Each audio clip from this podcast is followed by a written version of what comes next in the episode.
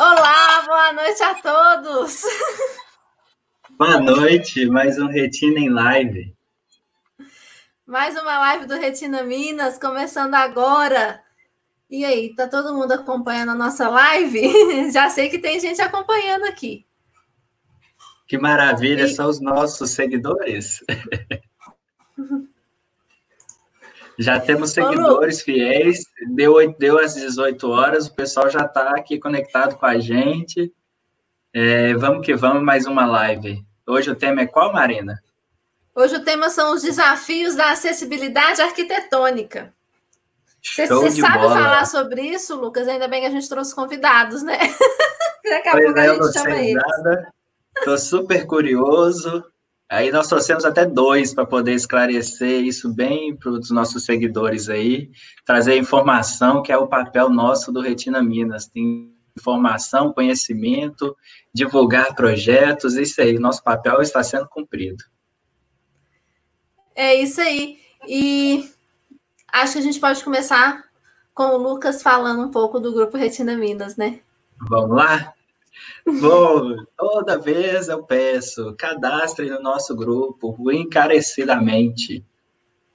É, semana que vem a gente vai começar com uma campanha, que eu acho que vai ser muito bacana. O Retina Minas vai fazer 18 aninhos, nós vamos ficar maior de idade, olha só que bacana. É uma instituição, uma organização de 18 anos não é para qualquer um, não é mesmo, Marina?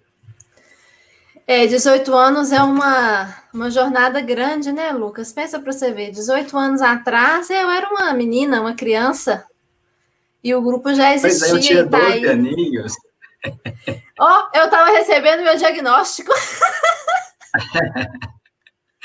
então, ai, ai. 18 anos quer dizer que nós estamos, somos, já somos um grupo sólido, é, é um grupo confiável, é um grupo que está aí, não é para brincadeira, a gente realmente traz informação, traz diagnóstico de pesquisa, né, como que anda os status, é, conduz as pessoas com baixa visão ou, ou cega a uma vida mais tranquila, a gente traz qualidade de vida, e esse é o nosso objetivo, é sempre informar as pessoas com alguma doença da retina, é, os familiares, trazer médicos para conversar com, com pessoas né, com essa doença e realmente dar mais qualidade de vida, mostrar tecnologia acessível que facilita os nossos dias, é, trazer temas como esse de hoje, que eu quero entender muito, vou ficar aqui vidrado, querendo saber mais, e conversar com vocês, o grupo está aí aberto, quem quiser conversar, só chamar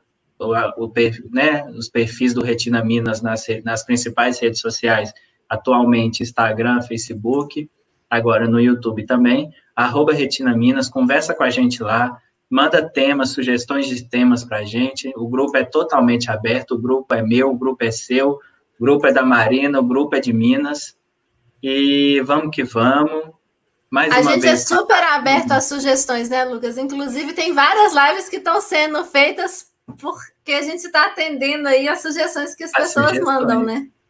Isso mesmo. E então, por favor, continue mandando. Né, cadastra no grupo, cadastra, cadastra.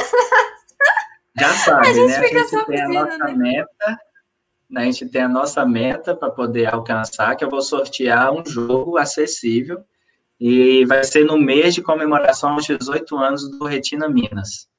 É, então, mês de agosto, né, durante todo o mês, a gente vai estar falando dos 18 anos do Retina Minas. Então, eu vou estar sorteando também esse jogo.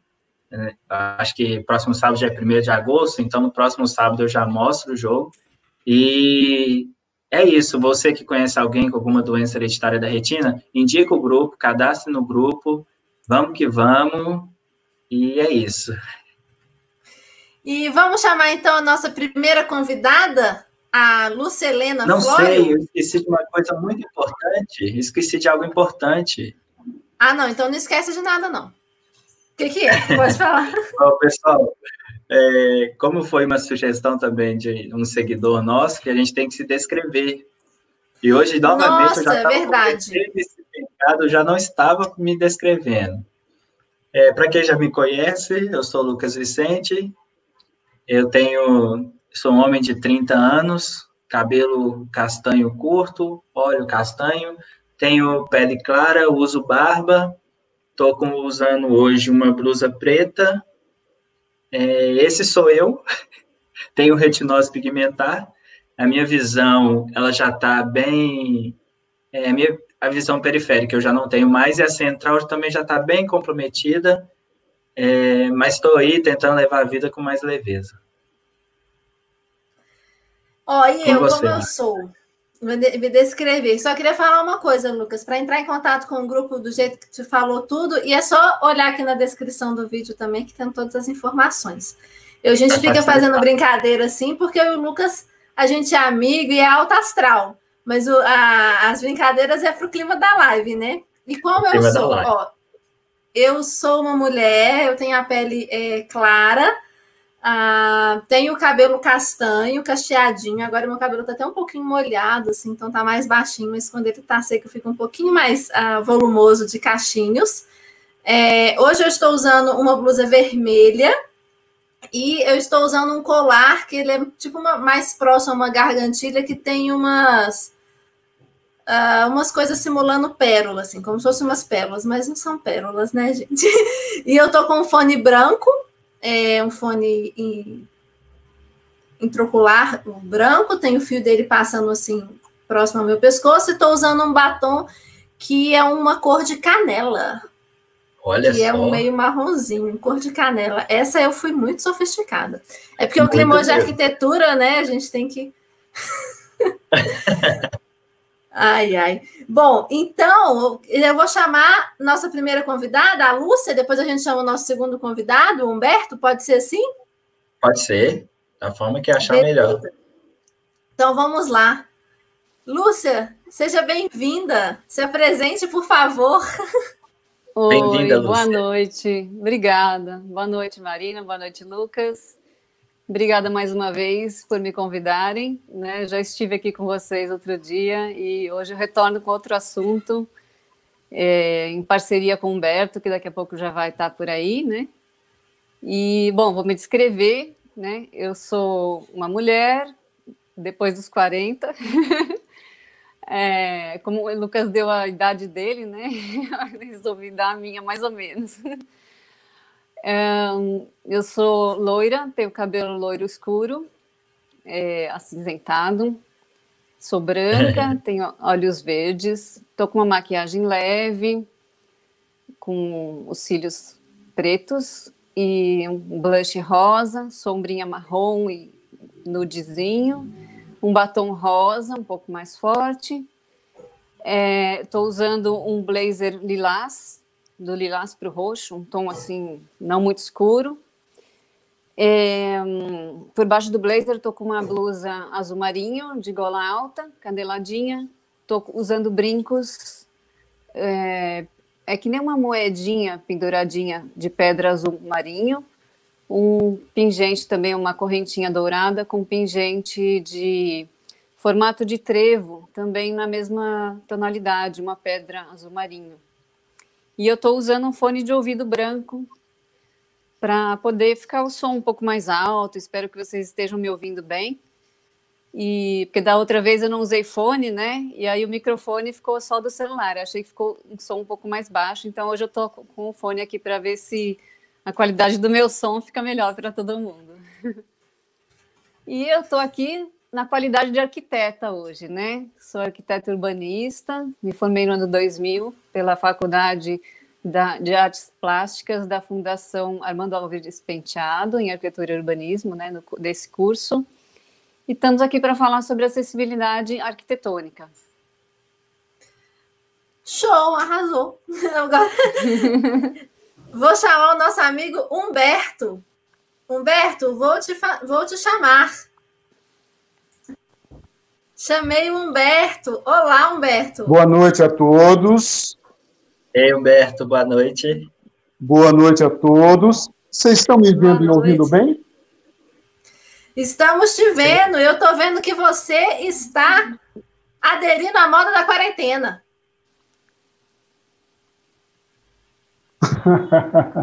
Gente, Olha, eu acabei de tirar a minha máscara, porque dentro da minha casa eu não preciso. E agora vocês estão me ouvindo? Estamos te ouvindo bem, Humberto. Estão ouvindo? Eu não Estamos estou ouvindo. ouvindo. Eu não estou ouvindo, Humberto. Não está ouvindo, Humberto? Não. Humberto, fa fala aí novamente. Não. Não, agora ele está silencioso. Mas tem hora que ele fala. Humberto? Agora vai.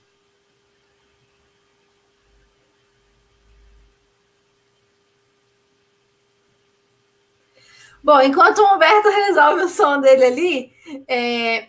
Lúcia, eu achei legal esse tema que a gente que, que propôs, porque a última live o, a gente teve conversando com o César, né? E foi uma uhum. conversa super interessante sobre as casas inteligentes e como que como que essas tecnologias, né, das tecnologias das coisas e dispositivos com tecnologias e tudo mais na internet, como que eles nos ajudam, né? E aí, uh, esse tema surgiu de uma forma muito natural, né? Você, que é arquiteta, o Humberto vai se apresentar também, que é engenheiro civil, vieram expandir um pouco mais essa noção, né? Que é uma noção do espaço físico. Uhum. E, e, me conta assim um pouquinho como é que vocês é, resolveram é, se juntar e fazer essa e propor esse tema, e a gente aceitou e ficou muito feliz. Como que foi isso assim? O que, que vocês pensaram? Falaram assim, não, que legal, tem a ver com isso, a gente tem essas coisas que a gente pode falar sobre também? Então, Marina, é, o Humberto Pessoal, tem, deixa eu só tentar estudado, falar. Tem feito curso Vocês estão me ouvindo? acessibilidade arquitetônica, né? Humberto, e, nós estamos te ouvindo. E a gente Está me ouvindo? Que ótimo. Sobre isso, a gente resolveu propor aí esse tema para vocês, né? Porque é, eu acho que quando as pessoas com deficiência visual e, e, todas as pessoas com deficiência, enfim, acho que o público em geral também uh, precisa conhecer, porque muitas vezes as pessoas veem um piso tátil na rua ou em algum espaço público e não entendem para que, que serve. Né? Aquele, olham aquele piso e falam, ah, acho que é para dividir as pessoas que estão indo num sentido e outras que estão vindo no outro sentido. Né? Já ouvi falar isso, gente achando que aquela faixa, o piso direcional, né, que é aquela faixa que tem o formato de tracejados, né, muitas pessoas acham que pode ser isso, né, não entendem, né, colocam obstáculos no meio do piso tátil, é, a gente já viu muitos casos de pessoas que colocaram uma mesa no meio do piso tátil, num espaço público, então... É, eu acho que a questão de informar é muito Lúcia. importante. Pois não. Desculpa te interromper, só te contando só sobre o que você falou, gente, dando meu testemunho. É, eu tenho andado aqui em Belo Horizonte, né, claro, antes da pandemia, e uma mulher, né, tinha uma mesa em cima do piso tátil, eu seguindo, e a mulher falou, você vai trombar na mesa. Aí eu falei, por quê? Não, eles colocaram a mesa nesse negócio que divide as pessoas. As pessoas que estão indo ficam do lado da direita e as que estão vindo ficam do lado da esquerda, que é a mesma lógica de carro. Aí eu assim, oi? É. Como assim? Nunca me falaram isso. Você é a primeira pessoa que está me apresentando. Até onde eu sei, isso é o piso tátil que me orienta. Então, assim, é. é só para compartilhar esse testemunho. Pode seguir, desculpa te pois é. interromper. É. Mais uma pessoa que pensa que o piso tátil serve para isso, né?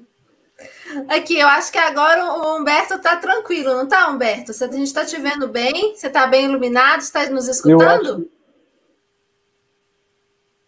Eu, eu, estou escutando vocês perfeitamente. E vocês também? Sim. Sim, também estamos te escutando. Vocês estão me ouvindo? Eu não estou. Eu estou te ouvindo. Eu também escuto. Será que o público está ouvindo ele? Será? Se alguém Você não está escutando, Posso fazer minha apresentação? Não estou escutando. Pode. Vai, faz, faz a sua apresentação, Humberto. Conta para a gente quem é você, o que, que você faz, se você tem ou não deficiência visual e, e pode se descrever também. Como que você é?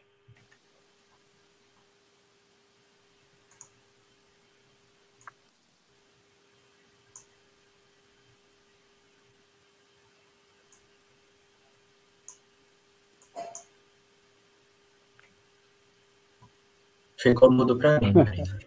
Olha, a Lúcia ganhou de 10 em mim. É o seguinte, olha, eu, eu tenho eu 50. Eu sou formado em engenharia civil há 35 anos. Baixa visão, porque eu sou portador de. Humberto, a gente não está conseguindo te escutar direito. Conseguindo... acho que a sua conexão está com gente? Não, a gente está falhando quando a gente está te escutando. E eu não estou escutando nada. É, tá cortando. Vamos fazer o seguinte, vamos. É, como é que a gente vai fazer tá aqui? Eu acho que o Humberto vai tentar trocar de conexão.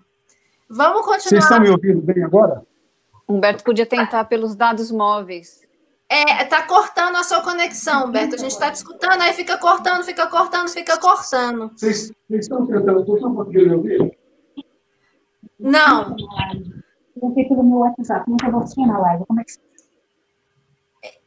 eu acho, Lúcia, vamos começar então. Eu vou tentar aqui conversar com o Humberto para acertar essa questão da conexão. Mas é quando a gente faz live é assim, né? Pode acontecer de tudo. É. E o pessoal está comentando também que começa a escutar o Humberto e a conexão está falhando. Já, já deram feedback aqui no chat. Então vamos com, continuando, é. depois o Humberto se apresenta e fala um pouco. Tá legal.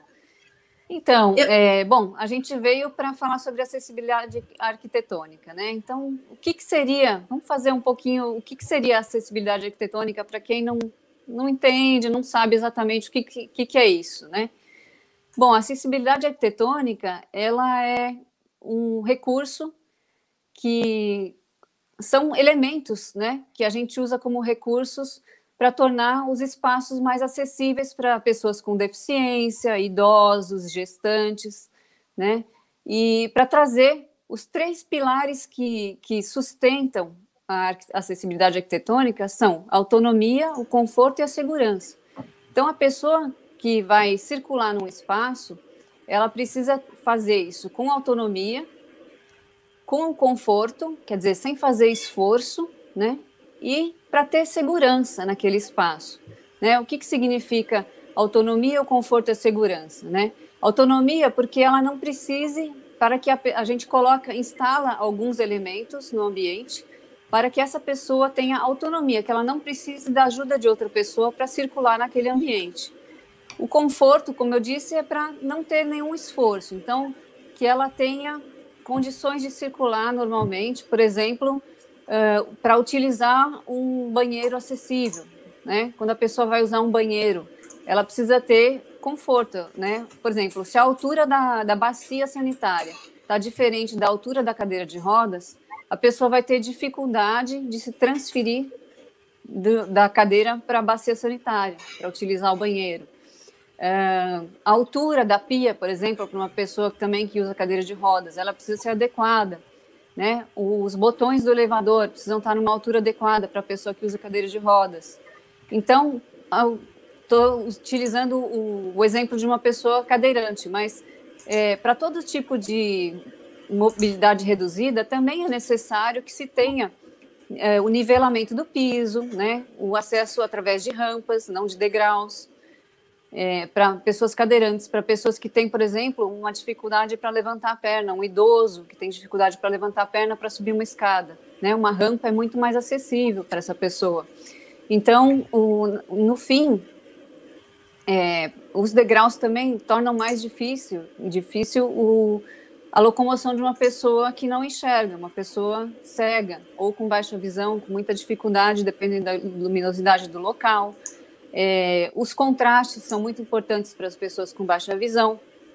Então, a gente acaba tendo elementos é, no, nos espaços que nós transitamos que trazem esse conforto, essa autonomia e essa segurança, né? Para não causar acidentes, né? Então, na questão da segurança, esses elementos trazem é, a possibilidade de não causar acidentes, né? Então, é, no caso das pessoas com deficiência, no Brasil, nós somos um número muito grande, né? Nós somos em torno entre 45 e 50 milhões de pessoas no Brasil com deficiência, né? E pessoas com deficiência visual, nós somos 36 milhões. E dentre esses 36 milhões, 30 milhões são pessoas com baixa visão. Então, você vê a importância de ter também os contrastes, não só os nivelamentos de piso, mas os contrastes, né? Um piso tátil que se sobressaia no piso normal do ambiente ou de uma calçada, que ele tenha uma cor que destaque, né? Que faça um contraste bem grande.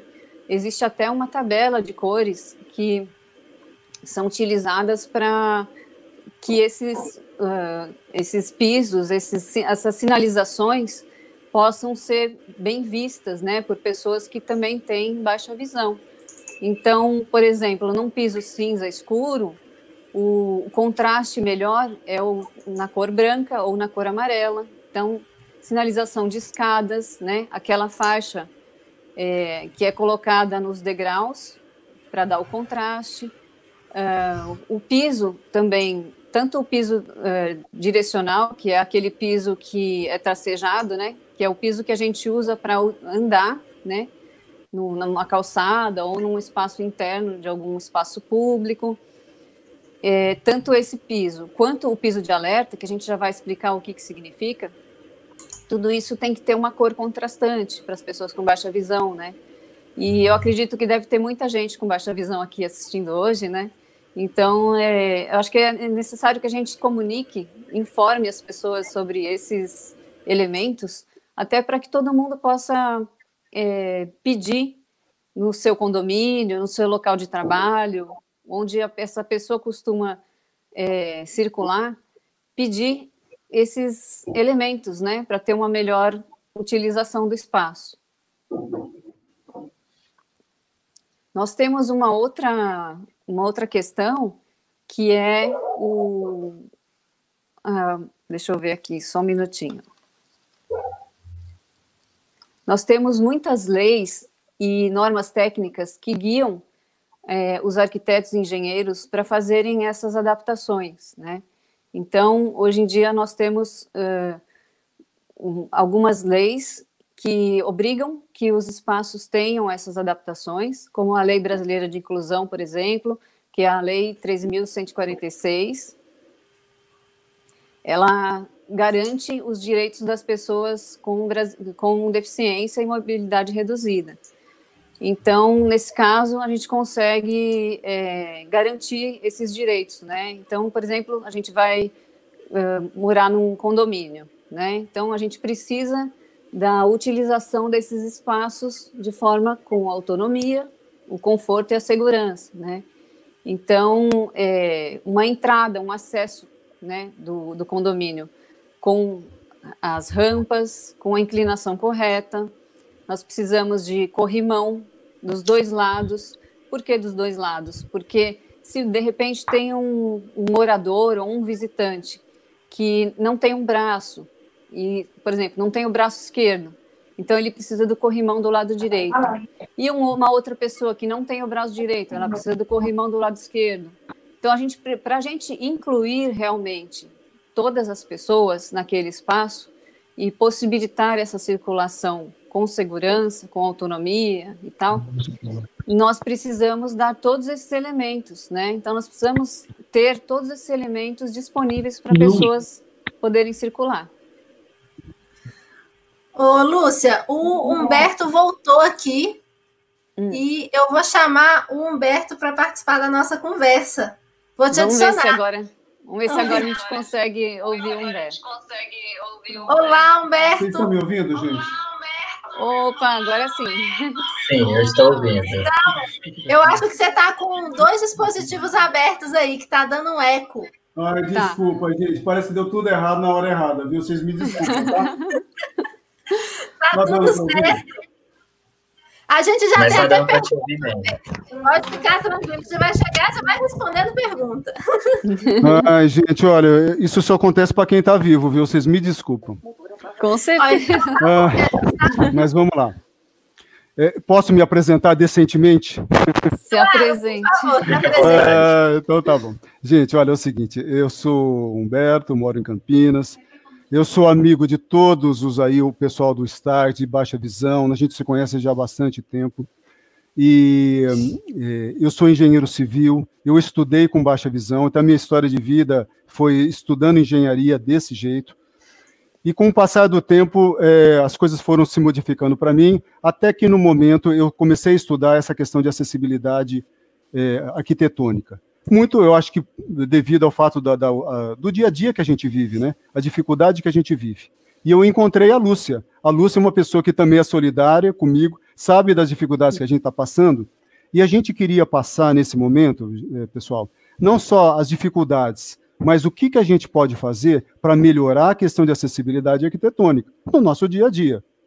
Falei com a Lúcia, até comentei assim com a Lúcia. Lúcia, quando a gente está descendo uma escada e aquele degrau é um degrau que não tem contraste, que a faixa é escura, que dificuldade que é, né? Quando não tem iluminação. Quando o meu amigo aqui dentro do meu condomínio precisava de um acesso seguro, porque passava carros ali, e ele precisava que os carros passassem. Então a gente fez uma previsão de um piso tátil. Quando você chega numa escola, como aconteceu aqui em Campinas, a pessoa chegou para voltar, olhou para cima, tinha uma escada e não tinha acesso, e não tinha como chegar no local de votação. Então, são essas situações que a acessibilidade arquitetônica vem para poder apresentar uma solução. Eu queria comentar também uma coisa que eu achei super legal. A acessibilidade arquitetônica nasceu nos Estados Unidos 50 anos atrás. E por quê?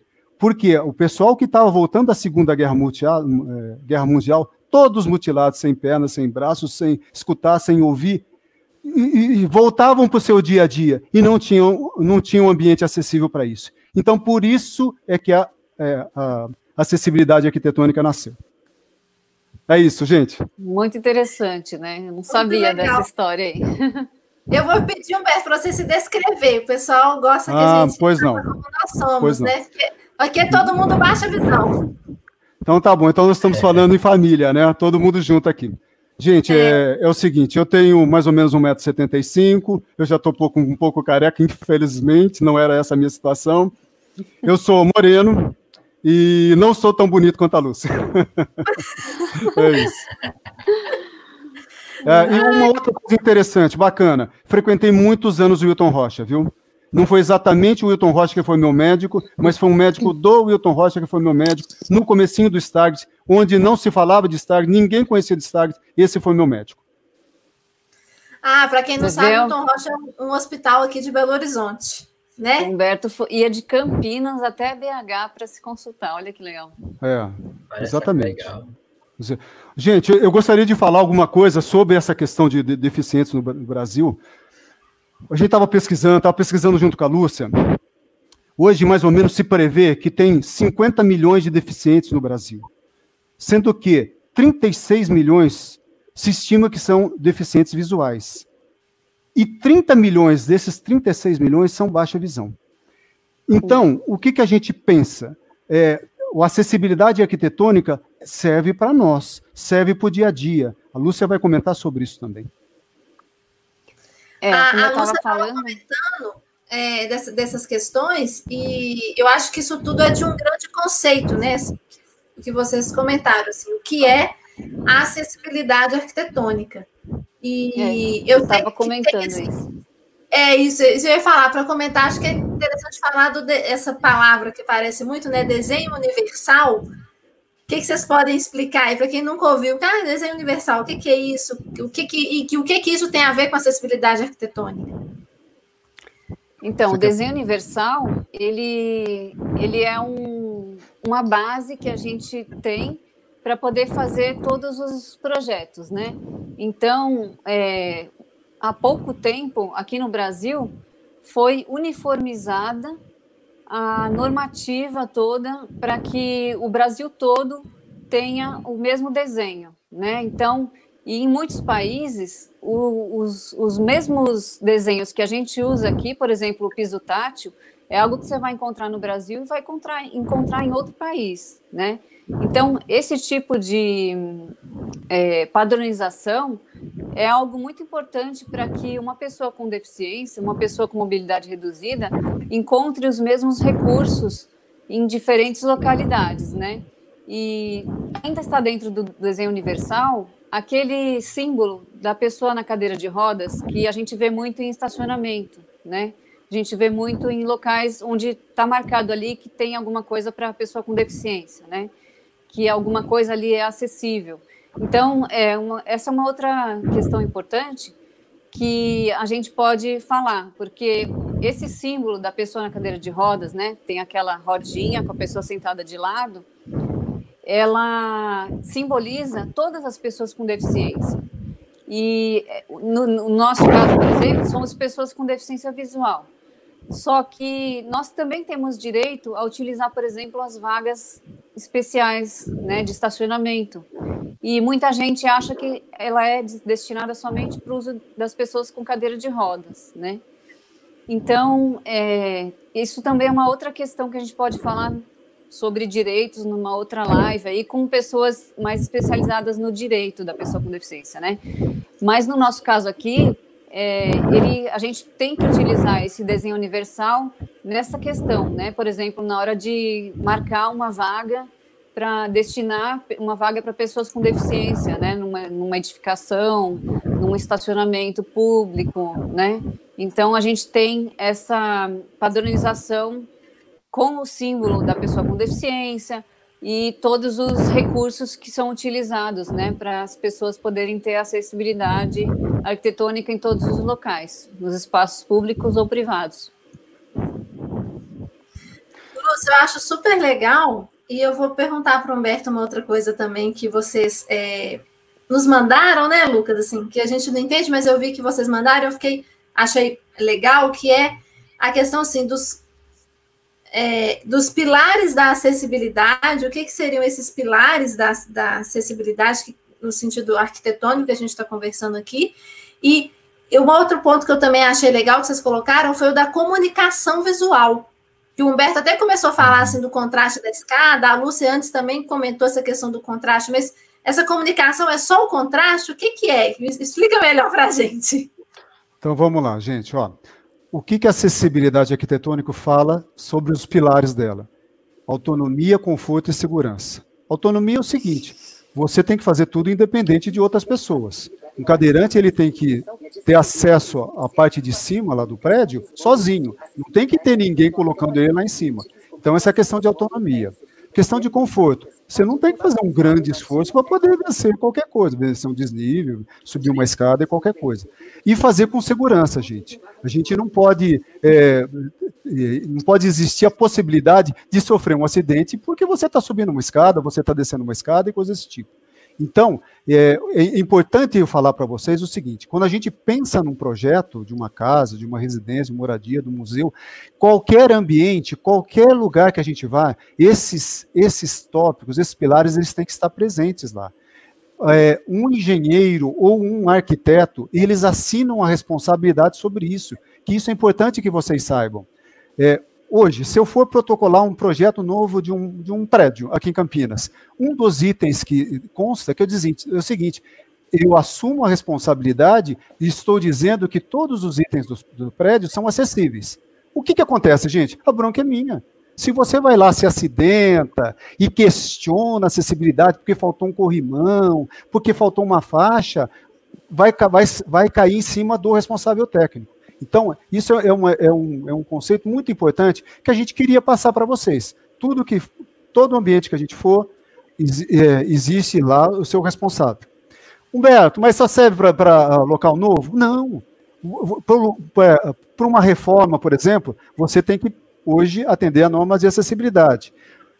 Estava vendo é, é, edificações tombadas, de repente você tem algum, algum ambiente histórico próximo de você. Esse ambiente histórico, ele tem que estar resguardado em relação à acessibilidade dele. Você tem que preservar o que tem lá e dar condições para as pessoas irem sozinhas, se for o caso, no ambiente e ter acesso a todos os locais.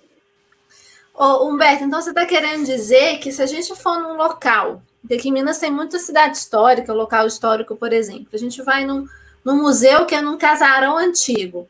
E eu chegar lá e eu não conseguir, por algum motivo, não sei, tiver uma escada que eu, seja difícil, uma escada sem corrimão, etc., quer dizer que eu posso reivindicar, mesmo se, se esse local for histórico, mas for um local público, um museu, etc., tem uma pessoa que é responsável por isso.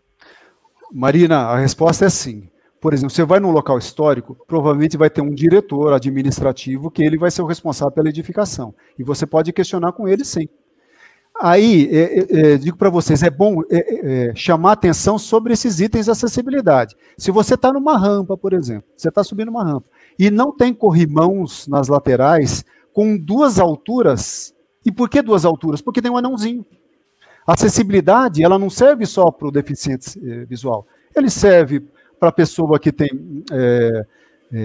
problema auditivo, ela é, problema motor, físico motor, mental, ela se presta para todos. Agora, os itens de acessibilidade, que eu acho que a Lúcia vai acabar comentando, que são oito itens de acessibilidade, tem que ser atendidos. Se não tiver, está sujeito a, a, você questionar sim. E, e, pleitear, Marina, de repente, de, um, de uma outra maneira, laudando, solicitando uma intervenção e coisas desse tipo, viu?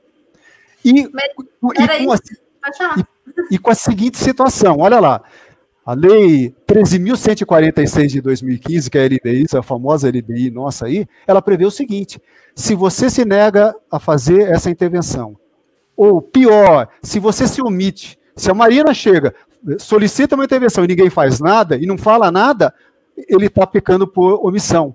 Está sujeito ao que a legislação eh, coloca sobre ele, sobre, para a pessoa sobre essa situação. Ele vai responder sobre isso. Ele não pode se negar a nem a não fazer e nem se omitir. Não pode. E, e, você sabe que isso que eu ia perguntar, assim, é, o, o, que, que a gente pode adaptar, o que é possível de adaptar em termos arquitetônicos? Você já adiantou que são oito, oito temas, né? E tem um decreto, tem alguma norma que regulamenta isso? É, Lúcia, você quer responder sobre os itens? Você quer que eu fale sobre as normas, por exemplo?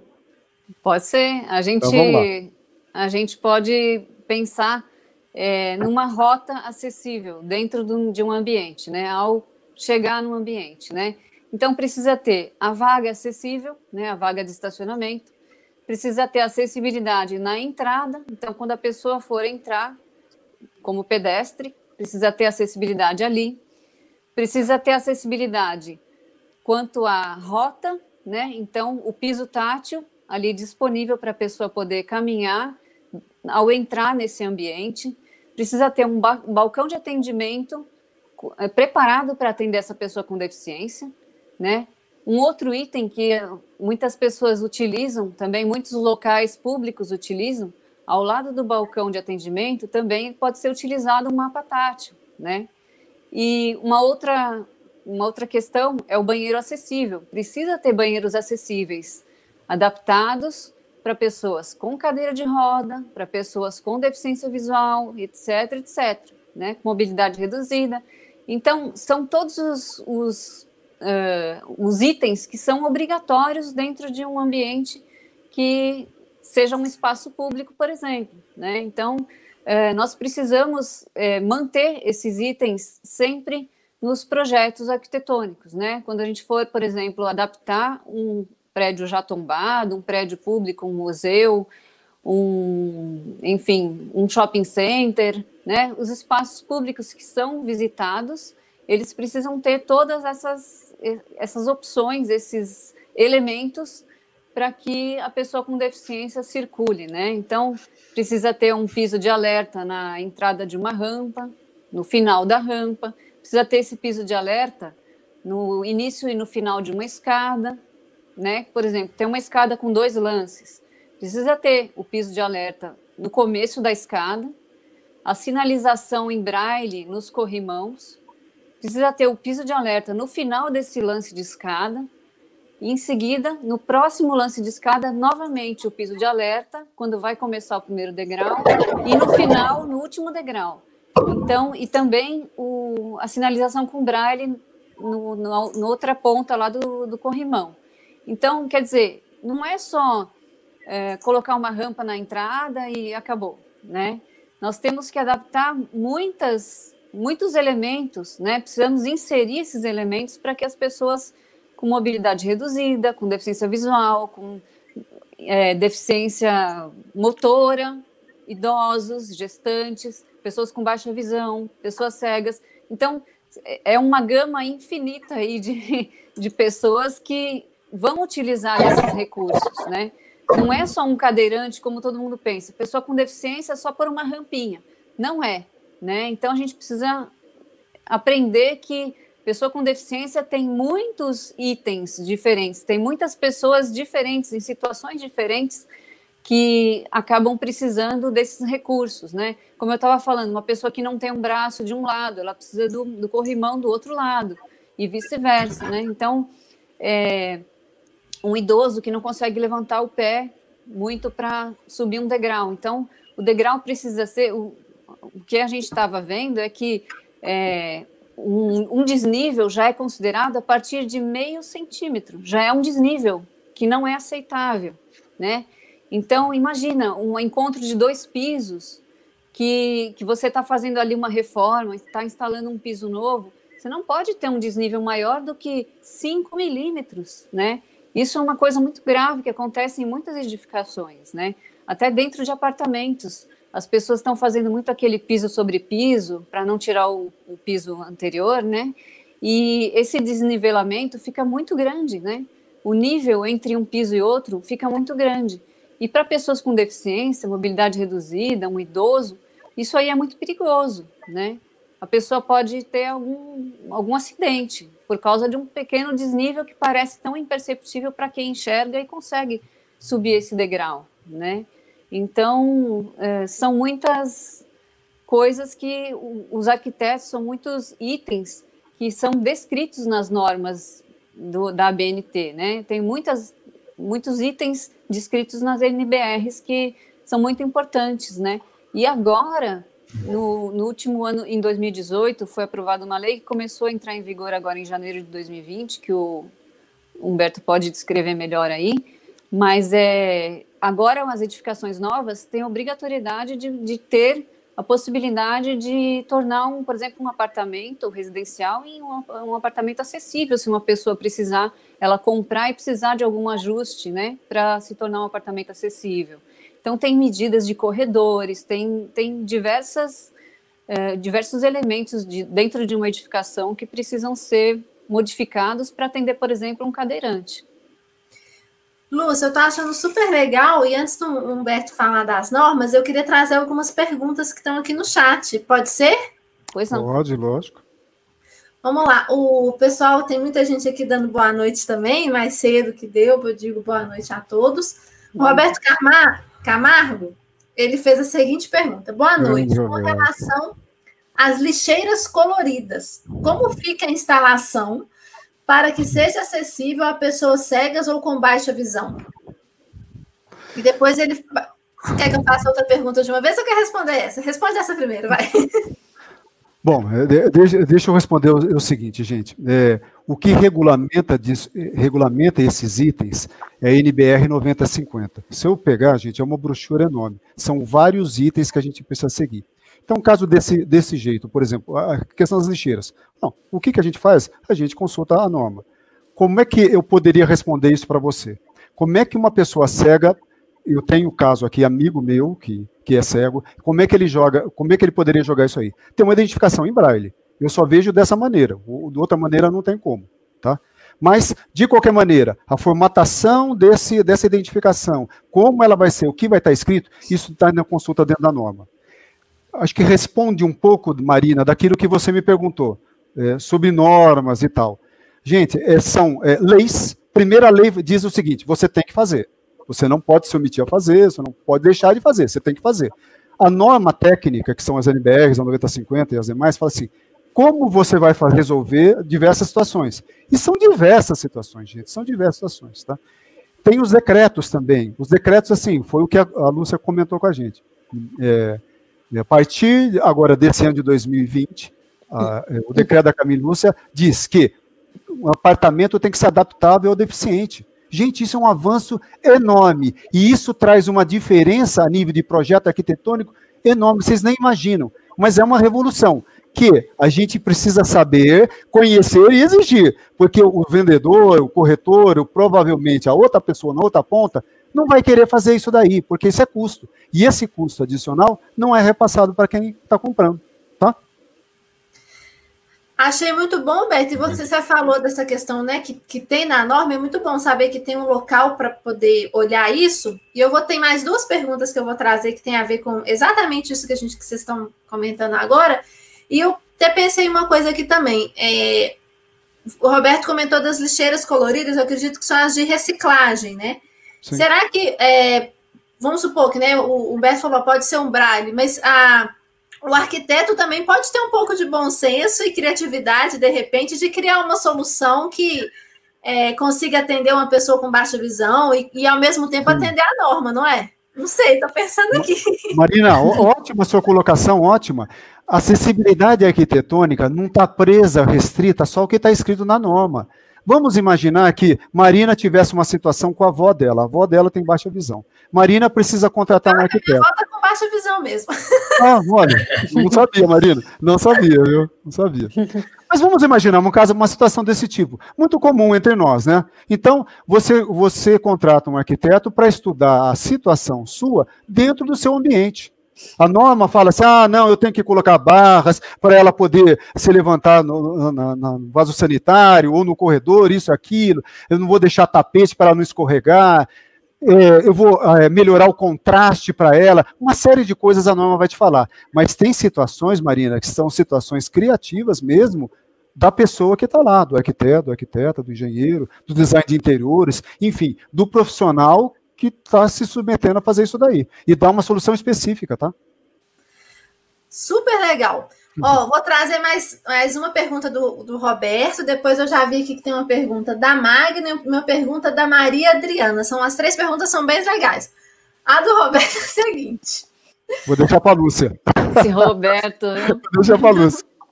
Considerando que o cão-guia pode ser considerado uma continuidade do corpo de uma pessoa cega ou de baixa visão, na arquitetura acessível é considerada a necessidade do cão de usar um banheiro? Não, porque o cão-guia ele tem um treinamento específico para ele porque enquanto ele está trabalhando, ele não utiliza o banheiro, ele não faz as necessidades dele. E, e o dono é, mostra para ele, tem, ele já tem esse treinamento para entender a sinalização do dono, né? Nos momentos em que ele pode fazer as necessidades dele nos locais adequados. Muito bom. A Muito pergunta, bom. Eu vou fazer a pergunta da Magna e da Maria Adriana juntas. A Magna pergunta assim: é obrigado a ter uma sinalização nas portas de vidro? E a Maria Adriana pergunta: qual o número da norma? Entrei agora. NBR 9050, a de acessibilidade arquitetônica. Então eu vou até é. escrever é, no chat. É, é, é Magda, é, foi a Magda que perguntou? Não, quem perguntou sobre o nome da norma foi a Maria Aparecida. A Magna ela ah. quer saber se é obrigado a ter sinalização nas portas de vidro. Então, é a NBR 90. 9050. Marina, isso, é, isso é inclusive, é, são tantas normas, gente. Piso tátil tem norma, corrimão tem norma, é, iluminação tem norma, tem um monte de norma. Então, é, é, é possível a gente disponibilizar isso para o Retina Minas e para os demais também, para fonte de consulta. Eu vou comentar um assunto, essa semana mesmo aconteceu com um grande amigo nosso, o César, que todo mundo aqui conhece. Eu estava conversando com o César sobre a live, ele falou assim, Humberto, eu estou aqui, uma reforma aqui da portaria do meu condomínio, e eu queria saber se eles estão fazendo a coisa certa. Se eles estão querendo colocar a escada, mas se essa escada tem corrimão, se tem identificação, se tem rampa e coisas desse tipo. Eu estou desconfiado que eles não estão fazendo. Você me envia a norma para a gente olhar? Envio, a norma já está com o César. Mas, gente, é, é, importante vocês saberem o seguinte, ó. Desconfiou, existe nome, existe profissional que está vendo isso daí. É, vamos imaginar que o César tivesse uma situação de confronto, por exemplo. O César não está se entendendo com o síndico, ele consegue resolver a situação? Não consegue. Aí ele vai precisar de laudar e vai precisar de um responsável, um engenheiro, um arquiteto. Tá? Depois nós vamos falar o passo a passo. A gente fala o que é acessibilidade, a gente cita exemplos, mas a gente fala como é que é uma possibilidade de resolver os problemas. Tá? Uma outra e pergunta... Só para complementar, as NBRs elas estão contidas nas normas técnicas da ABNT, tá? Muito bem, Lúcia. São diversas normas, Para quem gente, não sabe, mas, né? É, mas a 9050 é a mãe dela. Tem que ter ou não tem que ter sinalização na porta de vidro? Tem que ter. Tem que ter. Tem, tem, que ter, tem que ter. Tem que Gente, ter, olha, tem que ter a faixa que contraste, né? É, é. A faixa que contraste, que tenha o contraste, uma cor contrastante.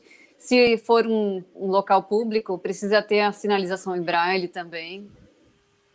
Gente, a, a sinalização tátil que indica assim, olha, a partir daqui alerta, opa, parou, daqui a partir daqui nós temos uma porta. Tem que ter essa, essa, essa identificação no chão. E tem identificação, eu acho que aí, como a Lúcia falou, na própria porta, porque todo mundo já sofreu com isso, né? Fala a verdade. Sim, sim. É difícil, só, é difícil. Só difícil. Quem nunca numa porta de vidro. Pois é. Só Gente, explicando um pouquinho, né? O piso tátil, ele tem uh, alguns formatos, né? Então, o formato de caminhada, né, onde a pessoa pode caminhar livremente, seguindo aquela reta, é o piso tracejado, é o piso chamado de direcional, né? E o piso de alerta, que é instalado quando aquela linha de caminhada vai ter alguma modificação, ou vai começar uma escada, ou vai começar uma rampa, ou vai virar para outro lado, por exemplo, vai virar para a esquerda ou para a direita tem sempre um piso de alerta, que é o piso de bolinhas, né? É um pedaço de piso com bolinhas salientes na entrada de um local também, com a porta, né? Ali na frente da porta também esse piso é instalado. Então, o piso de alerta é sempre para sinalizar a pessoa com deficiência visual que tem alguma mudança ali, para ela ficar atenta que tem alguma coisa ali que, que vai mudar o trajeto dela. Pessoal, imagina o seguinte: o piso direcional é a maneira mais segura que você tem para andar no ambiente. Ponto. Agora, acontece o seguinte: às vezes alguém resolve colocar alguma coisa em cima do piso tátil, né? Aí, aí é difícil. É difícil. Já, Mas já soubemos de banco que colocou uma porta de vidro no meio do piso tátil. É. Eu já fui a um supermercado onde tinha o piso tátil. Aí, quando eu olho, começo a olhar, eu até fui com a bengala, estava seguindo o piso tátil Aí mais lá adiante tinha uma banquinha de livros, lá uma feirinha de livros em cima do piso tátil. Então isso não pode acontecer. As pessoas precisam conhecer o que é um piso tátil, para que que ele serve e tornar esse espaço livre para uma pessoa poder seguir esse piso, né? Isso é um guia para uma pessoa que não enxerga, né? Então, muitos espaços públicos não respeitam o piso porque não sabem o que, que é, o que, que é o piso, para que, que ele serve, né? eles aplicam apenas para poder cumprir alguma norma, né? Falar, nós temos acessibilidade, aplica o piso é. tátil, não sabe a forma adequada para poder aplicar, né? É, exatamente. Lucas. A obrigatoriedade de aplicação do piso tátil, ela cabe aos municípios, não é isso? Não. Não? Vamos lá. Se você, o espaço público, sim, é, é, é, a prefeitura, por exemplo, se você vai na prefeitura, a prefeitura que vai ter que colocar. Se você vai numa sei, receita estadual, por exemplo, é, é a receita que vai ter que colocar. Mas, se você está dentro de uma loja, na proximidade de uma loja, chegando uma loja, ou dentro da loja mesmo, eu já vi dentro da loja, é, é, é responsabilidade da própria loja. Por exemplo, Não, assim, a obrigatoriedade, por exemplo, aqui em Belo Horizonte é obrigado a ter piso tátil, até onde eu, eu me lembro, só dentro de, um, de uma região, dentro da Avenida do Contorno. Acho que fora não é mais obrigatório. Ó, ó, ó lá, ó, Marisa, ó, Marina, você vê como é que é a situação. O, o, é, é, essa lei federal que regulamentou o piso tátil, regulamentou para o Brasil todo. Nós temos que falar que lá do Chuí até a ponta lá do Roraima, todo mundo tem que colocar piso tátil. Acontece que nem todo mundo coloca. Infelizmente é isso daí, tá? E é para colocar em, em, é, só em alguns locais? Não, não é para colocar. É para tornar, tornar os, os, espaços acessíveis. Se você está construindo hoje um cinema, ah, você vai ter que colocar lá um piso tátil para levar. A pessoa tem que chegar de alguma maneira, tem que chegar no local. O que, que acontece Sim. muitas vezes, gente? Às vezes a, a solução não está em cima do piso tátil. Porque eles entendem o seguinte: ah, não, mas se o cara foi de com a bengala aqui, ele consegue bater na lateral e ele consegue chegar até, até o ponto com segurança. Bom, o engenheiro foi lá, o arquiteto foi lá e respaldou essa informação. Mas você pode questionar. Você pode questionar, entendeu? Para mim, não. Para mim, não é assim, entendeu? Entendi. O César comentou aqui que a norma ajudou muito ele e o Roberto está comentando essa questão, que conhece uma agência que tem uma porta de vidro aí em cima do piso tátil. E eu, eu fico uhum. pensando que o, o, ruim dessa aplicação inadequada, e, ou até mesmo se a aplicação do piso tátil for correta, mas as pessoas não entenderem o que é aquela função, ficar, ah, isso aqui é para fazer massagem do pé, eu já escutei essa. Isso aqui é para dividir, Nossa. igual vocês estavam falando no início da live. É. Isso perde, assim, a gente é. acaba que não usa o piso tátil, né? Eu, eu, eu, digo porque às vezes eu falo assim, ah, nem vou usar esse piso tátil aqui não, porque ele deve estar colocado errado, vai me lembrar uma parede, sei lá o que, que vai acontecer. Então, é, é, importante a gente, eu acho que a gente falar sobre esse assunto e trazer e, o que o Humberto acabou de falar, né? Que existe uma lei federal sobre aplicação, que existe uma norma técnica da BNT sobre isso, porque é, se a gente se perde a importância dele, perde a função, né? Então, e, e ele tem uma função muito importante. Então a gente tem que, tem que, não deixar isso cair, né, por terra aí. Olha, gente, eu vou dar um exemplo para vocês como é que o negócio é bacana. Quando a, Lúcia até tocou no assunto, falou assim, rota acessível. O que, que é a rota acessível, gente? Quando você está entrando num condomínio. Olha, o, o, o que, que a norma fala? Você tem que entrar sozinho, todo mundo sozinho, com conforto, com segurança, com autonomia, todo mundo. Você tem que ir para todos os lugares dentro do teu condomínio, na sua torre, na sua quadra, na sua piscina, seja lá na churrasqueira, seja lá o que for. Tá muito chique, Humberto. É, filho, desse jeito, desse jeito. Sozinha, sozinha. Na piscina, entrar sozinho. É para o cadeirante entrar sozinho eles colocam um banco lá, que a pessoa senta no banco do banco, vai para dentro da piscina e sai disso aí sozinho. Então, é, é, é, difícil, às vezes, a pessoa que não conhece dessa norma entender que existe isso. E, e, isso é o que o arquiteto chega, senta na prancheta e fica estudando, viu? E vai ser responsável pelo aquilo que está fazendo. Porque, como eu falei, se alguém questionar e tiver razão, o juiz for favorável, problema é dele, do condomínio que contratou ele, problema é desse povo aí, entendeu? E a rota só se torna acessível não só pela instalação de um piso tátil, não só pela instalação de uma rampa, de um corrimão, ela também tem medidas corretas para se tornar acessível. Então, vamos imaginar que você está andando num espaço do seu condomínio, como o Humberto estava falando aí sobre condomínios, né? Uh, vamos tornar acessível o nosso condomínio, que já é antigo, que nunca teve essa preocupação e agora quer se tornar um, um local acessível. O piso tátil ele tem que estar instalado numa área onde as laterais desse piso tátil sejam um piso liso. Não pode ser um piso com bloquinhos que tenham desníveis, sabe? Que tenham aqueles uh, espaços, né, de rejuntes, por exemplo, nas laterais. Não pode ser. Tem que ser um piso liso, porque senão confunde a pessoa cega e ela não consegue perceber onde está o piso tátil com relação ao, aos pisos laterais ali, aquela faixa lateral que está andando ali ao lado do piso, né? Então, do, do piso da faixa do piso tátil. Então, esse piso tátil ele tem que ser instalado numa área que tenha piso liso nas duas laterais e tem uma certa distância, tem que ter 60 centímetros de cada lado, para que a pessoa consiga se guiar dentro desse piso liso, chegando até o piso tátil e seguir nesse piso tátil né? Para que ela não se confunda com outros pisos nas laterais. Então, isso é uma coisa muito importante também. E imagine um, um, condomínio todo lindo, maravilhoso, a pessoa foi lá, instalou o piso tátil com 60 centímetros de cada lado, aí, de repente, o, a comissão do condomínio resolve instalar bancos para as pessoas terem uma pracinha de convivência. Só que o espaço é meio apertado, não sei o quê, aí o banco está bem ali naquela faixa de 60 centímetros lateral ao piso tátil. A pessoa vai lá e instala um banco ali. Aí você já está acabando, nela, né? Está acabando com a faixa acessível, né? Porque você criou um obstáculo bem ali naquela faixa acessível. Então, esse, essa, essas laterais de 60 centímetros tem que ser uma faixa livre sem obstáculos. Não pode ter um obstáculo ali. Não pode instalar uma lixeira dentro dessa faixa de 60 centímetros, na lateral do piso tátil. Não pode ter um banco para sentar. Não pode ter uma jardineira instalada nesses 60 centímetros, né? Então, um vaso de planta para enfeitar um condomínio. Não pode. Esse piso, ele tem que ser preservado. Então, essas duas faixas de 60 centímetros ao lado do piso tátil, do lado esquerdo e do lado direito, tem que ser um piso livre, sem nenhum obstáculo. Isso é muito importante e as pessoas não se dão conta disso. Eu acho que isso é super importante e aqui em Belo Horizonte tem muitas calçadas muito estreitas, né? E às vezes não tem nem espaço, não tem nem 60 centímetros nem 60, de, um lado nem do outro.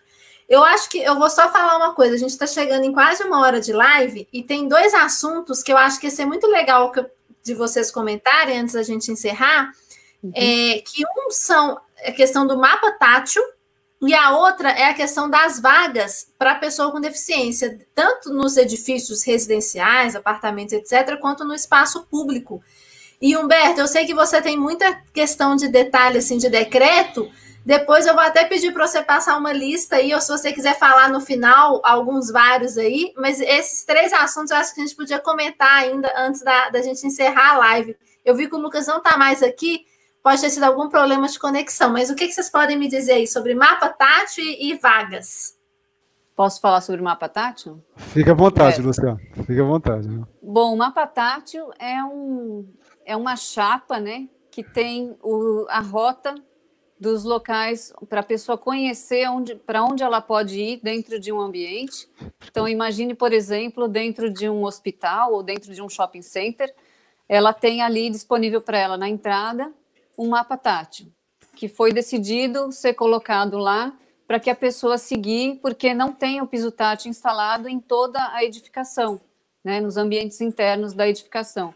Então, esse mapa tátil pode dar uma ideia para a pessoa com deficiência visual o que, que tem nesse, nesse hospital, nesse shopping center, nesse ambiente, nessa edificação, né? É, geralmente, as pessoas com deficiência visual, os cegos, eles não gostam muito do mapa tátil.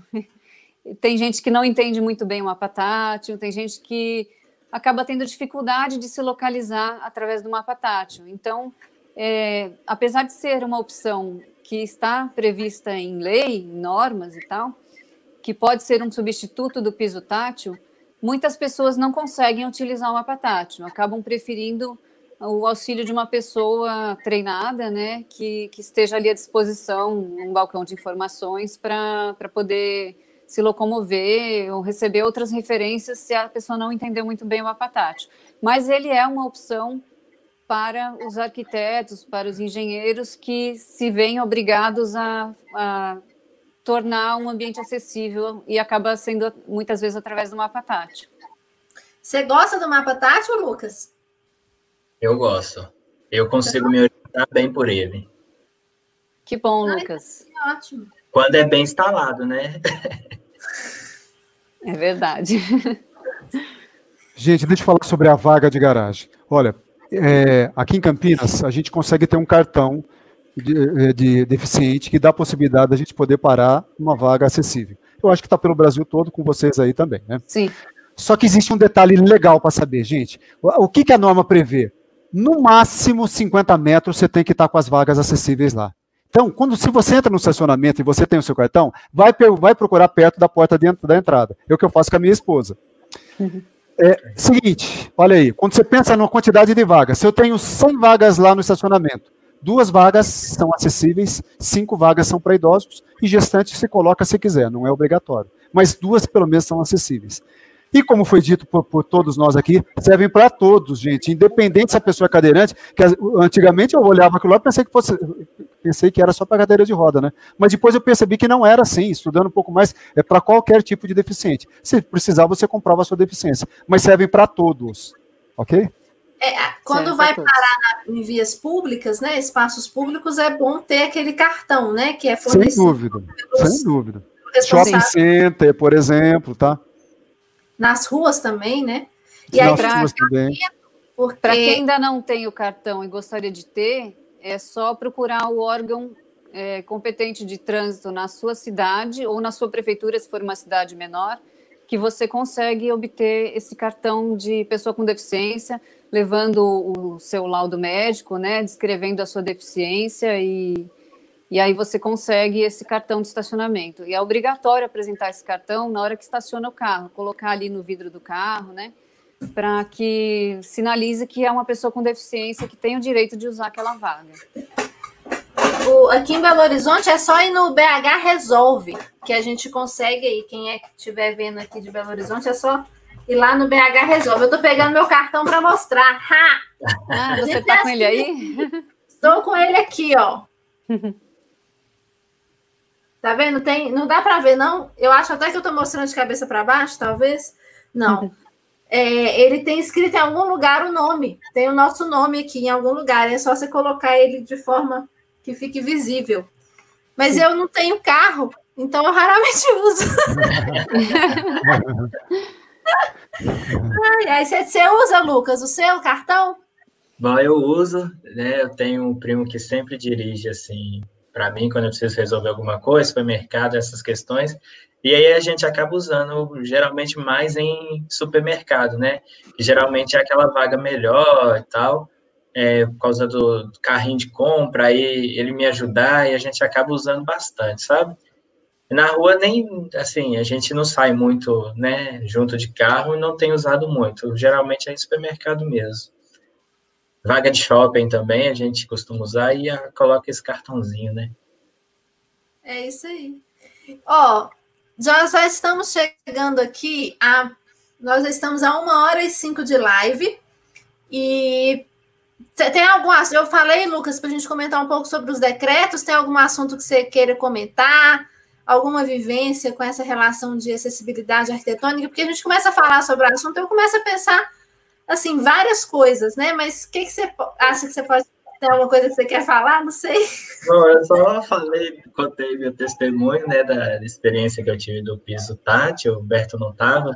É, Humberto, só voltando rapidinho, uma pessoa me falou que o piso tátil era para poder dividir as pessoas da mesma, da mesma forma que os carros. Um lado vai e o outro lado vem. E, e aí eu falei da questão do piso tátil mal instalado, é porque ele sempre acaba ou numa árvore ou na parede de vidro, né? Em, alguma, sei lá, parede de vidro em ambiente fechado e nem árvore em ambiente aberto. Então, acho que assim, as pessoas também precisam se conscientizar. Não é só instalar para poder cumprir uma lei, alguma norma, não é só isso. Você tem que pensar na pessoa que vai usar, né? E aí torna mais difícil quando a pessoa instala por instalar. É, eu acho que é importante também, Maria, essa questão que você falou dos decretos, é, se a gente conseguir trazer para o pessoal, seria ótimo, né?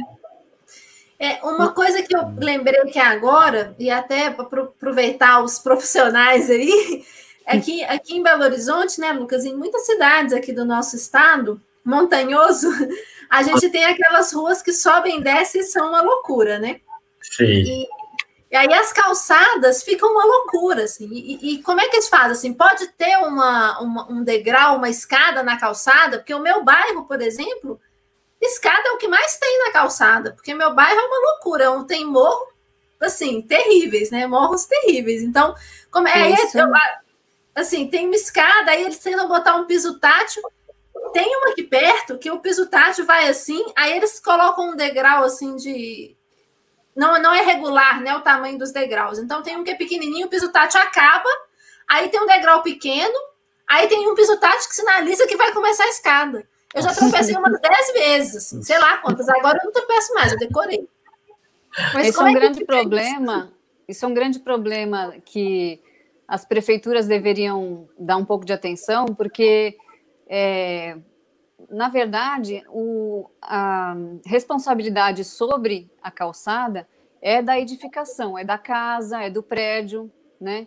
Então, não é da prefeitura. Então, a prefeitura acaba ficando isenta de trabalhar com essa questão do, da acessibilidade nas calçadas, sabe? Então, aí uma, uma pessoa vai lá, faz uma rampa, outra pessoa vai lá, faz um degrau, o vizinho faz um piso mais alto, outro mais baixo, aí fica um degrau entre a calçada de uma casa e de outra. Então, é, na verdade, isso tinha que mudar, né? A, a, obrigatoriedade de reformar a calçada tinha que ser feita pela prefeitura, de reformar, de manter, deveria ser feita pela prefeitura e não pela, pela pelo proprietário da edificação que está ali em frente à calçada, né? Gente, o desafio é muito grande, a verdade é isso, viu? O desafio é muito grande. E eu acho que para a gente poder, assim, né, começar a resolver esse desafio, fiquei pensando agora, é muito bom a gente falar sobre, acho que é um primeiro passo, falar sobre é sempre bom discutir, porque tem a norma, né? Como vocês bem comentaram aí, eu nem sabia que tinha tanta norma e nem sabia que tinha tanto decreto, assim, então a gente está até bem bem equipado, né? Vamos dizer assim, nesse aspecto. Tem profissionais qualificados para exercer isso. Me parece que falta um pouco de educação e bom senso, será? Não, Sim. Maria, Oh, não. Boa vontade também. Vamos lá. Gente, falta conhecimento. conhecimento. Eu acho que falta conhecimento entre as partes, sabe? A nosso conhecimento de exigir. Desde o momento que a lei existe, e é o que acontece muito no Brasil, tem diversas leis que não são aplicadas. Da nossa parte, a gente precisa saber que ela existe, andar com ela debaixo do braço e exigir. Se você está numa situação, por exemplo, você viu uma reforma lá e aquilo lá vai te afetar, você está percebendo que aquilo não, não é bom, opa, vamos, deixa eu consultar com alguém que conheça mais do que eu. E essa eu acho que é a grande mensagem, porque de repente a gente consegue uma solução e consegue que a pessoa faça aquilo que ela não quer fazer, porque ela não quer gastar com aquilo. Entendeu? Exatamente. É. E tem uma pergunta que chegou aqui que é a seguinte: todo imóvel, todo imóvel comercial tem que ter piso tátil na calçada? Tem que ter, gente. Tem que ter. Olha, eu digo para você o seguinte: calçada depende muito, um pouquinho vai muito de prefeitura para prefeitura. Cada prefeitura vai regulamentar a sua calçada do jeito que ela quer. Apesar de, como a Lúcia falou, olha, quem constrói a calçada é o próprio dono do empreendimento, a regulamentação vem, vem de cada prefeitura. Então, a de Campinas provavelmente não é daí. Mas, provavelmente ali já está citando que vai precisar ter um piso tátil. E esses desníveis em calçada, gente, é um absurdo que foi construído pelo nosso Brasil afora. Você imagina a situação de um cadeirante eu fico indignado, eu não sei como é que esse povo sai, sai por aí. É incrível. Outro dia eu estava assistindo uma live sobre uma pessoa que foi amputada a perna, ele estava dizendo o seguinte: eu não ando em calçada, eu só ando no asfalto. Eu, ah, sabe? mas eu, eu, ando muito no meio da rua também, aqui no meu bairro, por causa então, você vê? Você vê? E quando tem a árvore no meio da calçada, eu é. acho isso sensacional. A árvore e a calçada pois tem é. 10 centímetros e tem uma árvore no meio. É. Pois é. Marina, tudo regulamentado. Se você for hoje, você tem espaço para árvore, você tem espaço de trânsito livre, você tem espaço gente eh, junto ao muro. Só que com o passar do tempo, essas coisas foram se desenvolvendo até chegar no ponto de hoje. Então, se você tem uma coisa nova para fazer, ah, vai ter que seguir aquilo lá. Se você não tem, vamos adaptando aos poucos. É isso aí. E agora, acho que a gente já pode queria... chegar aqui. Pode falar, você. Como... Palavras finais, como su... Então, eu queria deixar como sugestão para a gente depois é, fornecer a lista de normas para quem quiser consultar, é, para deixar na descrição do vídeo. Depois que o vídeo for a live, né, for ficar gravado aí no YouTube para o pessoal assistir, é, a gente passa depois as normas para vocês colocarem ali no, na descrição do vídeo. Marina, e, e, outra coisa, eu acho que para nós aqui, tanto para mim quanto, a Lúcia, quanto a Lúcia, é um prazer ajudar, né? Se alguém tiver com uma dificuldade, se quiser ficar com o nosso contato, nossa, é, é, a gente vai ficar assim imensamente feliz em poder ajudar, viu? Passa deixa os contatos no comentário também. Isso, pode deixar. Deixa nos comentários. O vídeo já, vai, já fica disponível logo que a live acaba. Ok. Tá bem. E aí, Humberto, palavras finais? Gente, olha, a acessibilidade está aí para ajudar, ajudar. A acessibilidade é um direito nosso. Tem muitas coisas que a gente não está utilizando porque a gente não tem conhecimento. Eu também não tinha, então acredito que seja a situação. E né, o seu ambiente de trabalho, a sua escola, o seu lazer, aonde você for, pode ser melhor assim e a gente pode te ajudar. Se você tem uma pessoa idosa dentro da tua casa e está com problemas de tá tropeçando, tá isso, tá aquilo, a gente pode ajudar. Existem profissionais hoje para isso, viu? Perfeito, Lucas. Agora é a sua hora. Fala o que você quiser. Você é que manda aqui. Mais uma vez, cadastre no grupo Retina Minas. Falei tudo no início. É, 18 aninhos a partir de agosto, Retina Minas, 18 anos. Continuem acompanhando nossas lives, mandem sugestão, se quiser pelo, pelo e-mail, grupo retinaminas.gmail.com, no Instagram, arroba retinaminas, Facebook, arroba retinaminas, e agora no YouTube, também, arroba grupo retinaminas. É isso. É isso. Eu quero dizer muitíssimo obrigada a Lúcia, muitíssimo obrigada, Humberto. É, eu e o Lucas, a gente está aqui, né, Lucas, todos os sábados às 18 horas, fazendo esse trabalho totalmente voluntário e de coração, né, que a gente faz porque a gente gosta, porque a gente quer levar informação, porque a gente entende que o Grupo Retina Minas quer aí é, se fortalecer com as pessoas, né, apoiando as pessoas com doenças da retina em todo o estado de Minas Gerais, que é um estado gigantesco e maravilhoso. E espero que vocês tenham gostado dessa live. Lúcia, muito obrigada pelas informações. Humberto, muito obrigada também. Eu acho que foi muito enriquecedor, aprendi bastante. Não sabia que tinha tanta norma. Eu assim, agradeço. O assunto é enorme, a gente não consegue falar tudo numa live só, mas eu acho que foi muito bacana para a gente introduzir o tema e esclarecer alguns pontos, que dúvidas que a gente tem, comentar uns casos engraçados que a gente vivencia com isso. E acho também legal porque todo mundo aqui tem doença da retina, todo mundo aqui é deficiente visual, então a gente dá também o nosso olhar sobre isso, né? Eu acho que isso é muito importante. É. Muito bom, eu que agradeço, viu? Temos mais uma live, Lucas? Está até tocando a musiquinha já? Temos mais uma live. Essa música é do meme do caixão, Lucas.